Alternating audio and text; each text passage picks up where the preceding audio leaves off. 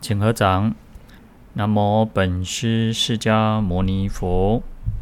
南无本师释迦牟尼佛。南无本师释迦牟尼佛。无上甚深微妙法，百千万劫难遭遇。我今见闻得受持，愿解如来真实义。妙法莲华经观世音菩萨普门品。大家好，阿弥陀佛。好，那我们接着来看普门品。哦，我们已经看到的第六普门品述记第六。那这边呢是译者简介，哈，就是翻译的人，哈。那我们看到的是瑶琴三藏法师鸠摩罗什译。嗯，我们都知道，其实经典啊、佛教是从印度传到中国，然后当然一定要，就是它一定是梵文嘛。那当时候其实啊、印度其实有很多的语言哦，两三两三百种的语言哦。那呃，当然主要呢，应该就我们现在有文字的，大概就是梵文跟巴利文。那其实那时候因为也先传到西域嘛，哈，那就大概。新疆啊，新疆，然后像阿富汗，然后巴基斯坦一带哈，那当然其实有很多不同的文字嘛。那大部分就是从梵文翻译成这个汉文，就中文，然后这样会比较一定要翻译成我们自己看得懂的文字嘛。所以当时候应该也是翻译成西域的一些文字，然后当然有一些本子就是从这样子不断的流传过来。啊，那这样子我们才能够去啊受持读诵啊，我们要能够信受奉行，能够流传广为流传，都是依靠这个译者的啊意思啊的那种功功劳哦。好，那瑶琴呢？啊，瑶琴是又称那个后后琴哦，在历史上用以琴作为国号的哦，就有银琴、抚琴、瑶琴哦。那最早当然就是秦始皇嘛。然后再就苻坚创立的秦朝，然后呃，鸠摩罗什大师那个时代是啊，瑶长所建立的一个一个秦朝的政权哦。那那时候的就是五胡十六国哈，就是因为汉末之后就晋朝嘛，然后就西晋、东晋嘛，然后就开始啊乱的嘛，所以有五胡十六国哈。好，那史称呢，其实就是瑶琴或后琴，然后为了跟这个呃秦始皇这个琴有区别哈，抚琴就是前琴嘛，然后瑶琴这边就是后琴哦。好，那三藏呢？三藏指的就是经律论哦。那藏有收藏、有含藏的意识哈，那就像宝藏一样哦。那有三个就是经律论。那经藏呢，主要说来广说定学哈。那律藏主要说明在戒学，论藏说慧学哈，那就是经律论，然后又有界定会哈，包含了啊佛佛佛陀所说的一切的啊经典，佛所所说的一切的真理哈，那就是涵盖了经律论三种哈。那另一方面呢，当然我们讲说三藏有经律论这个意思，然后另一方面又指的是一个通晓三藏，就是对经律论非常的呃。呃，非常的通达，呃，就是还有就明达三学，那就是说经经律论戒定慧都非常的明了，非常的、呃，就是啊、呃，没就是没有任何障碍，完全的知晓，就像说啊，当你如果呃很通很精通经藏的时候，叫经师哈，那如果精通律藏叫律师，然后精通论藏叫论师哈，那这边。指的是说可以精通这个经律论三藏哦，所以又指指的是啊、就是说三藏法师了，然后就简称叫三藏哦。那所以说才会有所谓的这个啊、呃，因为我们在佛教当中其实叫做啊、比如说玄奘三藏、罗什三藏、真谛三藏等等哦，那就是指他们是精通的经律论三藏哦，因为通常到就是。啊，译师我们会讲他是三藏法师，然后那后世其实我们就不敢这么称呼说，哦，好像我们精通三藏哦。那当然这个都是我们后后人去追追认说，我他其实对，因为你要翻译经典，你要懂得经律论哦，因为在经典上可能像我们呃呃在讲其他经典的时候，这样好，这上一次讲药师经的时候也有讲到说，哦、那个菩萨戒，然后那个比丘比丘尼戒，你要对戒有一点知道，你才能够。呃，你要很精通律藏，你然后才能够翻译成翻译这个经典嘛。那你要翻译论藏、律藏，同样的，它都会有互相的有关联哦。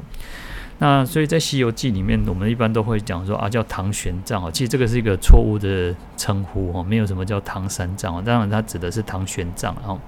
就唐朝的那个玄奘大师啊。那其实唐朝的三藏大师，那个真谛三藏也是。也是唐朝嘛，那可是其实因为小说又又带动了这样子的一个一个风气，所以就是误以为说唐三藏就是指那个啊玄奘大师，但是实际上我们就是佛教其实不是这样子来称呼哈。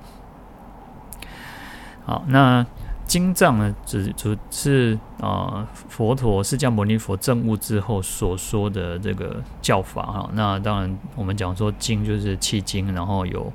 啊，契上契诸佛的真理嘛，然后下契众生的根基嘛，就是经典是要啊，就是符合佛的真理，然后也要去契合众生的根基啊，因为众生啊，可能它相应的经典不一样哈，所以但是啊，它一定要是跟众生是相应的哈。那主要是弟子在佛佛陀涅槃之后去结集啊，那是由这个摩诃迦叶尊者哈，那因为他算是。在佛陀的上首弟子当中，哈，他还在世哦，因为舍利佛、目犍连都已经涅槃了嘛，哈，然后所以由这个摩诃迦叶尊者来召开，哈，就是在王舍城七叶窟、七叶窟那里，哈，召开了第一次的结集经律的一个会议，哈，那那时候有五百的大欧罗汉，哦，然后其实。一开始欧兰尊者还没有证得欧罗汉，所以他没有办法进去哦，所以就被这个这个迦叶尊者哈挡在那个门口哈。然后后来啊，欧兰尊者有就是啊，因为他是很关键的，因为经典是从是他送出来的哈，啊，所以后来他就是真的证悟的那个欧罗汉国哈，才能够进去哈。那由由这个欧兰尊者来诵这个经经典哈，那大众呢认为说，嗯，没有问题哈，等于说我们现在开会就是无异议通过哈，所以才能够流传到后世。那律藏呢？律藏是佛陀所制定的这个律仪哈，就是戒律啊，然后规那个规矩哈，那也就是啊生活生生团的一种生活规范哦，然后是借由。就有一些啊规范来调伏我们自己的心性，然后止恶行善哦。那当然，其实还包括了啊在家出出家的所要所要遵守的戒律啊，因为在家中也有五戒，然后啊所谓的菩萨戒，然后八关斋戒等等哦。那出家戒有所谓的比丘比丘尼戒、沙弥沙弥尼戒、菩萨戒等。那同样也是大迦叶尊者哦，就是他作为这个召集人哦。那由这个优波离尊者来送出，然后大大家来认证哦。那论藏，论藏又称为阿毗达摩藏哦，那就是佛陀，就是佛陀的讲了很多讲经说法四十九年嘛。那弟子会对于这些经典啊、戒律啊做一个解释，然后深入的探讨，然后消除种种的这个疑惑哈。来抉择法相哦，所以它又是一个解释哦。好，那三藏法师哈，那法师呢？法师就是对于佛法非常的精通，然后可以作为这个为人师范者哈。那我们讲说叫依法治师，依法施人，然后就是用佛法来当做自己老师，然后也用佛法来去教授别人哦，然后就是也可以来。对于自己，对于他人都是有大利益，所以自利利他哈，那可以为这个人天示范的哈。那我们讲到说，在《法华经》《法华经》里面，其实有说啊、呃，在序品里面，它叫常修梵行，皆为法师哈。就你修持梵行也可以，就是一种就是法师了哈。那当然就包括所有一所有的一切哈。那嗯，《法华经》其实有讲到五种法师哈，就是受持、读经、诵经、解说、书写哈。啊，因为其实这个是在修持法华法华法华经的哦。那事实上也呃，所以它把它包含了所有一切哦。那受持指的就是说，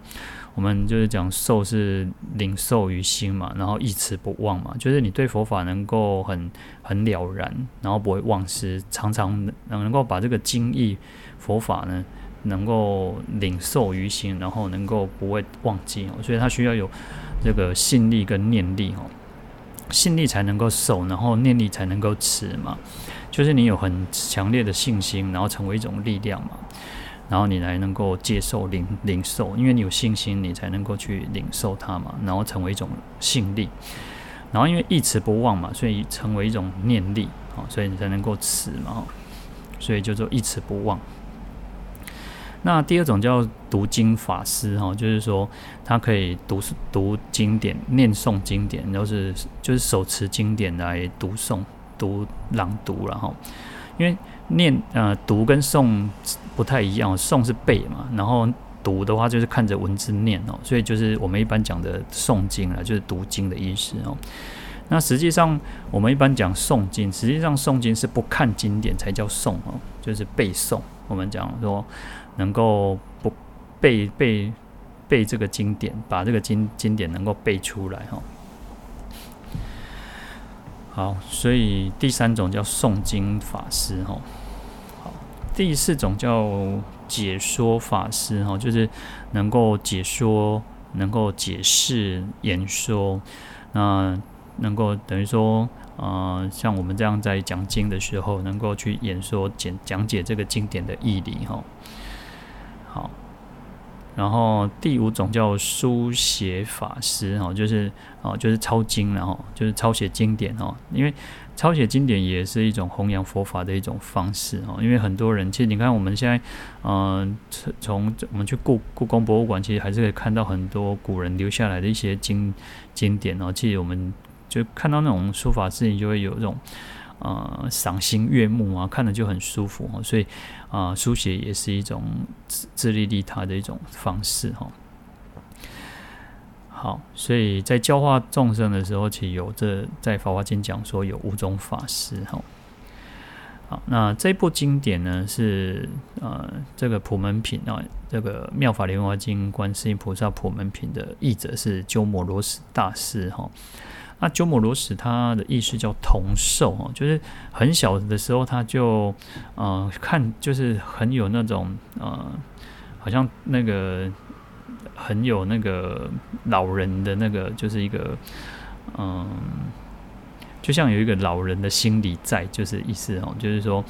啊、很老成的意思啊，就是不会像小孩子都喜欢玩嘛，可是，嗯、他看起来就是那种很很有稳重啊，然后所以他的意思是如此哦。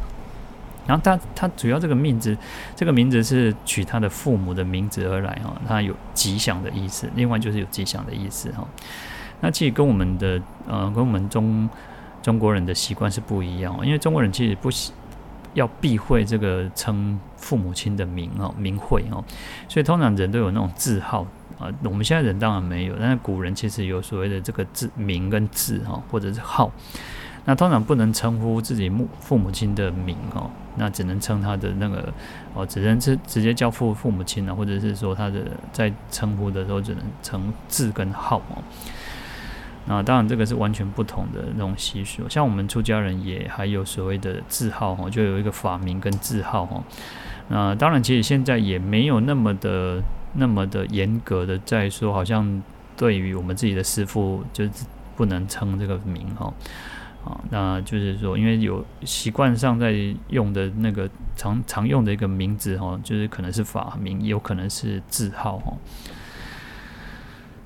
好，那鸠摩罗什大师出生于这个鸠兹国，那鸠兹国就是在新疆这一带啊。那而他的父祖父哈，他祖父其实因为鸠摩罗衍，他父亲叫鸠摩罗衍，他父亲其实是印度人。然后呃那时候呢，其实他们是世袭在印度一个国家要当宰相，而且他们那个宰相是属于世袭制的哈，就是。老就是阿公做做宰相，阿爸老爸嘛做宰相，然后盖伊嘛是爱做宰相。可是他其实对当官没有兴趣哦。后来他就出家嘛，出家然后跑到这个秋之国来，然后到秋之国之后呢，这个秋之国王呢就聘他为这个，就是尊崇他为国师哦。那可是呢，其实秋之王秋之王的妹妹哦，叫奇婆哈，就是鸠摩罗什大师的妈妈哈，就很喜欢这个这个鸠摩罗炎啊。那就觉得哇，他很有才学才德啊，然后又长得一表人才哦，然后就希望说，哦、希望希望国王就是他哥哥能够做主，把他招为驸马。好，那后来这个鸠摩罗炎就还俗，然后就这个娶这个国王的妹妹哦。那奇婆在怀孕的时候呢，突然就变得很聪明哦，很聪明。然后就是她什么都懂哈，就是变得哦，好像呃，甚至会讲这个印度话哦。然后就有命理师哈，就是来看到说哇，她怀的是一个很很聪明、很智慧的孩子，智慧之子哈。他说你应该好好的照顾这个孩子，好好的就是安胎呀，然后好好的培养他，栽栽培他哈。然后等到这个鸠摩罗什诞生之后呢，他这个妈妈哈，奇婆突然。国王的妹妹哦，就突然想要出家，而且非常的意志坚定哦，甚至他就是绝食抗议哦，就是连续这样七天就不吃饭哦。那鸠摩罗衍呢，他就也很心疼嘛，就是觉得说啊，这个结果怎么会啊，老婆就是要出家哈，然后但也没有办法，因为他那种意志太坚定哦，然后。那个国王跟这个驸马就是好吧，就是让这个王这个他妹妹就出家哦。然后出家之后，其其婆很快就证得这个出国哈，就这个证得出国哈。然后这个鸠摩罗什就带着鸠摩罗什哈也一起，鸠摩罗什其实到七岁就。也是出家当沙弥，然后而且他非常聪明，因为其实他在怀孕的时候，他妈妈就变得很聪明嘛。那其实就是因为他也有他的关系哦，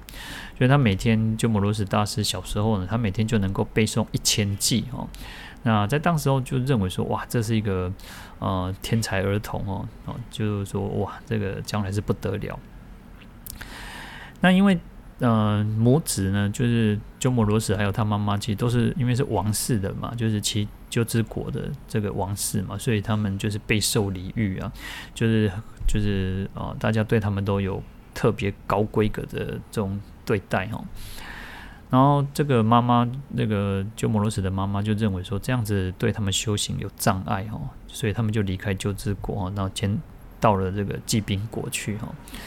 那到了罽宾国之后，他们就亲近一位叫盘头达多法师哈。那这个是一个小圣的一个老一个法师哈。那在那边也就是学习了很多哈。那有一天呢，这个他的母亲哦，他的母亲就呃，就就摩罗什大师的母亲呢，就带着这个他，然后到了一个到沙勒国的一个寺庙哦。那小罗什呢？他看到这个铁钵很很很很有趣，我就觉得很好玩，然后就把这个铁钵哦，很重的铁钵，把它拿到头上，哇，他就觉得很好玩。然后突然之间，他就闪过一个念头哦，就是有一个想一个念头，就突然就说：“哎，我怎么拿得起来这个铁钵？哇，这个顿时哦，那个铁钵就掉到地上了哦。然后这个鸠摩罗什大师就。就体悟到说，哇，原来其实一切都是唯心造的这个道理哈，啊，其实对，其实就像我们讲说，有时候其实，呃，人呢，其实。众生一般的人，然后一般人我们可能还不像他这样，但是一般我们就是像有些在火灾的时候，火场，然后有些妈妈或者是父亲，然后他可以背着几个人，然后这样子把他把背到那个火场，嗯，我们就说哦，因为那个是一种肾上腺素急速上升，然后会让人变得那种有那种好像大力士一样哦。那事实上，鸠摩罗什大师他就能够去体悟到说，自己重新去转化。重新呢，去可以造作一切哈。那其实身心就是这样互相去去互为利、互互互为运用的哈。好，那鸠摩罗什大师呢，其实他小时候就这样子不断的去亲近哦，因为其实很聪明，所以他除了小乘法之后呢，他又去学了大乘法哈。然后呢，对这个般若性空哦，对大乘的教理有非常独到的见解哦。然后后来其实他又度化了他这个盘头达多这个法这个师父哦，就是一个小圣的师父哈。因为那时候其实盘头达多呢，呃，就听到说这个鸠摩罗什很有成就嘛，然后他就千里迢迢就跑到这个秋支国来啊，然后这个鸠支王就问这个盘头达多，就是说，嗯。大师，您怎么千里迢迢跑到这里哦？就是说，啊，盘头达多法师呢，就是说，因为听说我的弟子哈鸠摩罗什有非凡的这个，他的证悟很高了哈。然后一另一方面是听说这个鸠兹王呢，非常的护持佛法哈，大力的在弘扬哈，所以他这个跋山涉水哈，就是跑到那个秋支国来哈。那鸠摩罗什听到这个他的师傅来哦，非常的高兴哦，那。那就跟他就互相的这样互相的讨论辩论的一个多月哦，然后就跟这个他的师傅讲解这个大圣的这个妙那个真谛哦，然后终于终于让他这个那个师傅能够接受说哦，原来佛法这个大圣的那种不可思议哦，功德无量哦，然后后来这个盘头达多又就向这个鸠摩罗什顶礼哦，然后就说哦那个。您是，就是你是我的大大圣的师傅哦，那我是你小圣的师傅哦，那因此呢，大小圣呢就是互为师徒哦，那传为一种佳话美谈哦。好，那鸠摩罗什大师年轻的时候，他就已经在这个西域哦，就已经名闻名名闻西域，就是整个那个西域诸国，其实那时候西域其实有很多很多的那种小国家，然后。然后呢，因为又到处的去讲经佛法，然后又跟外道辩论啊，然后能够去设伏折服外道哈，所以他的名气非常的响亮哦。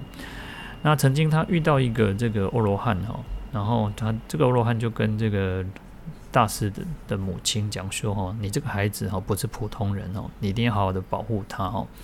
如果说他在三十五岁以前如果没有破破戒的话哦。那佛法会大兴，可以度化的众生是无量无边哦。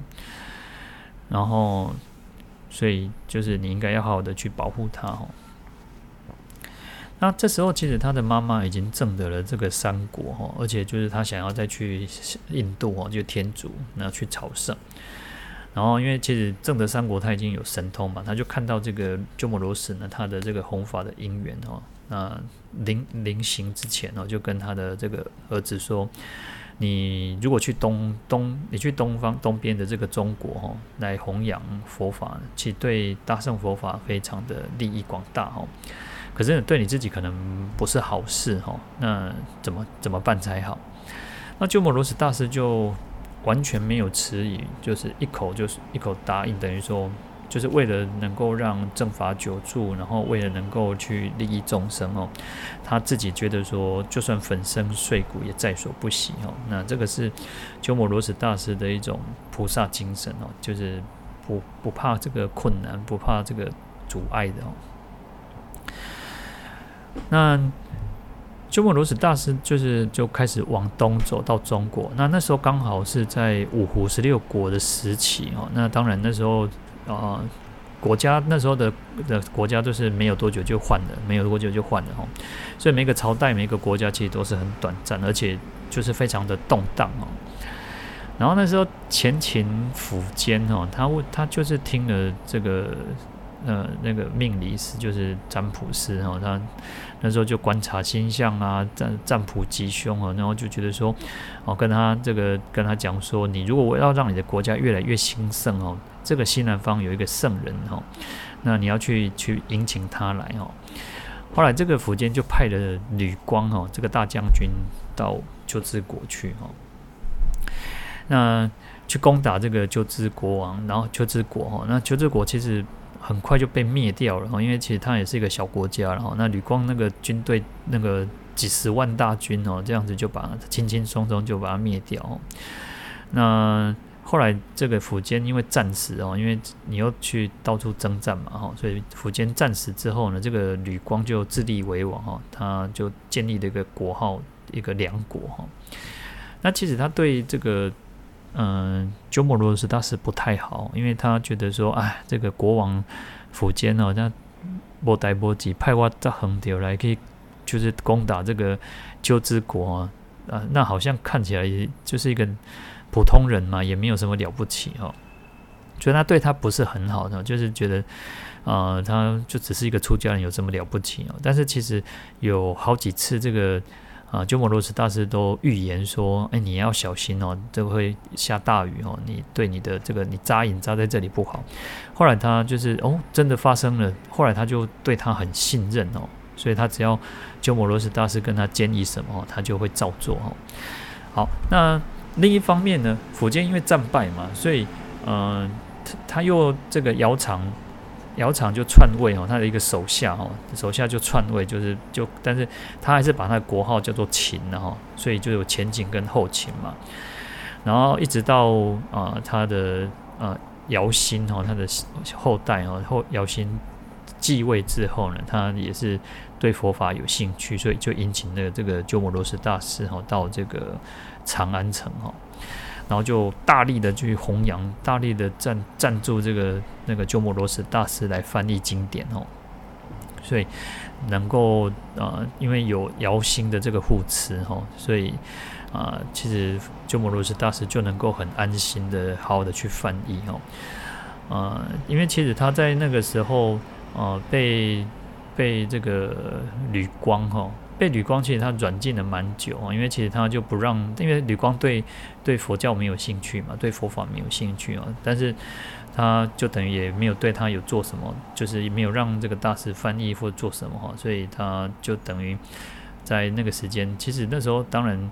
呃，他虽然、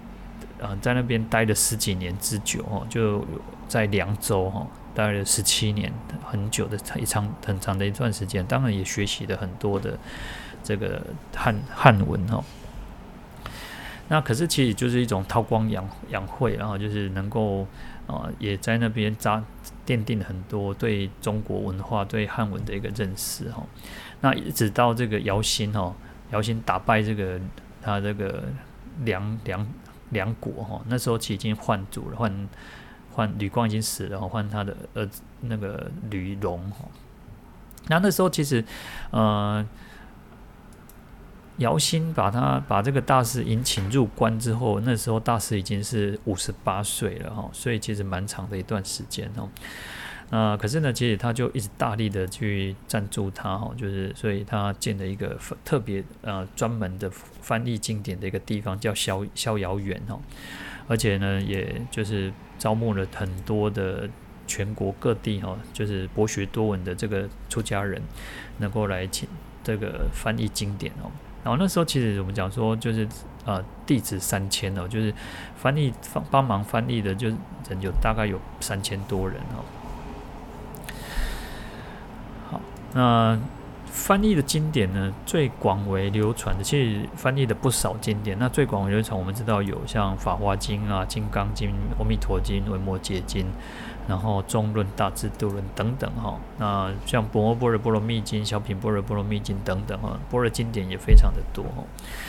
哈，然后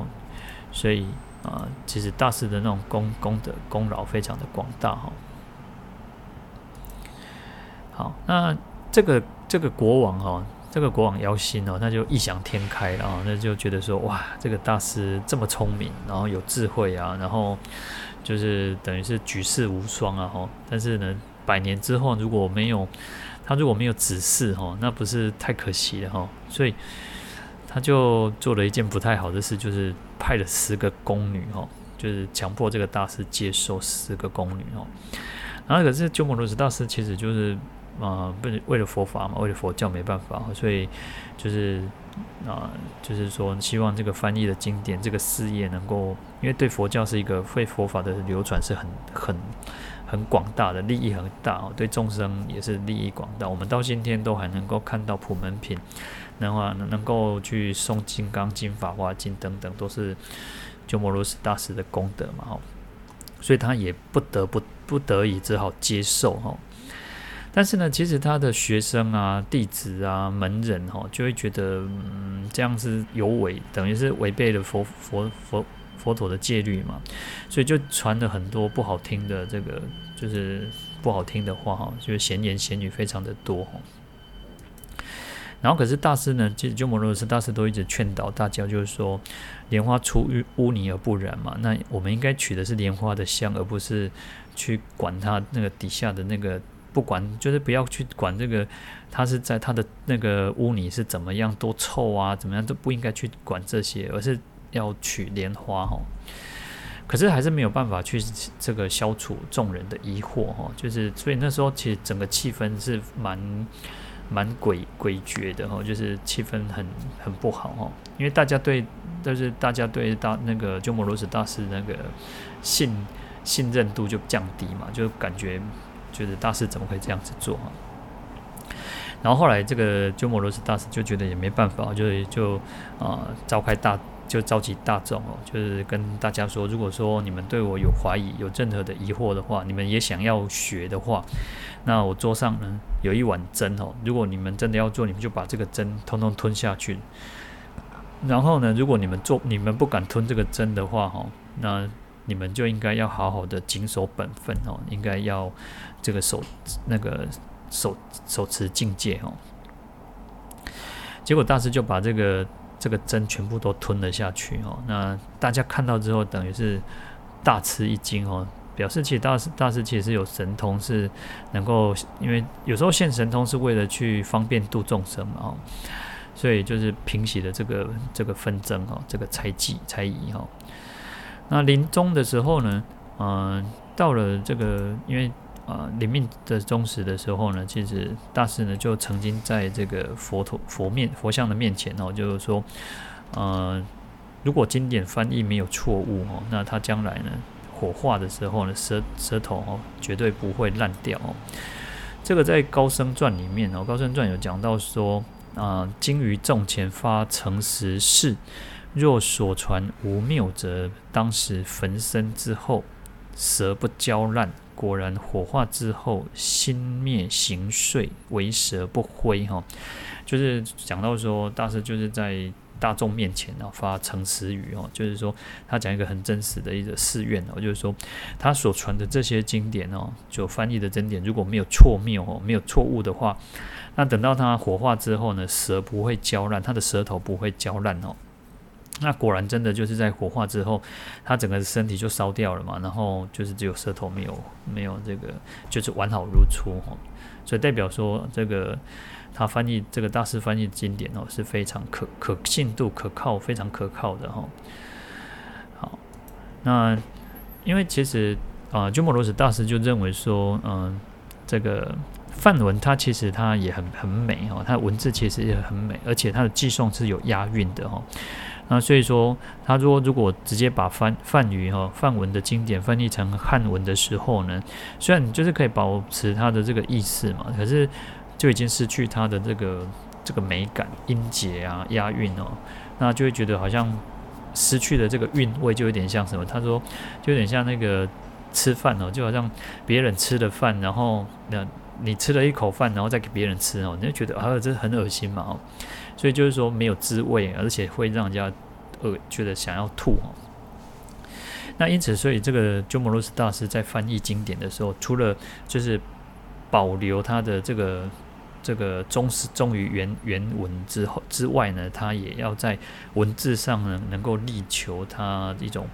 文学之美，就是它能够用字遣词是非常的流畅顺畅，然后很优美哈，那种让人家觉得读了之后就是觉得很很欢喜哈。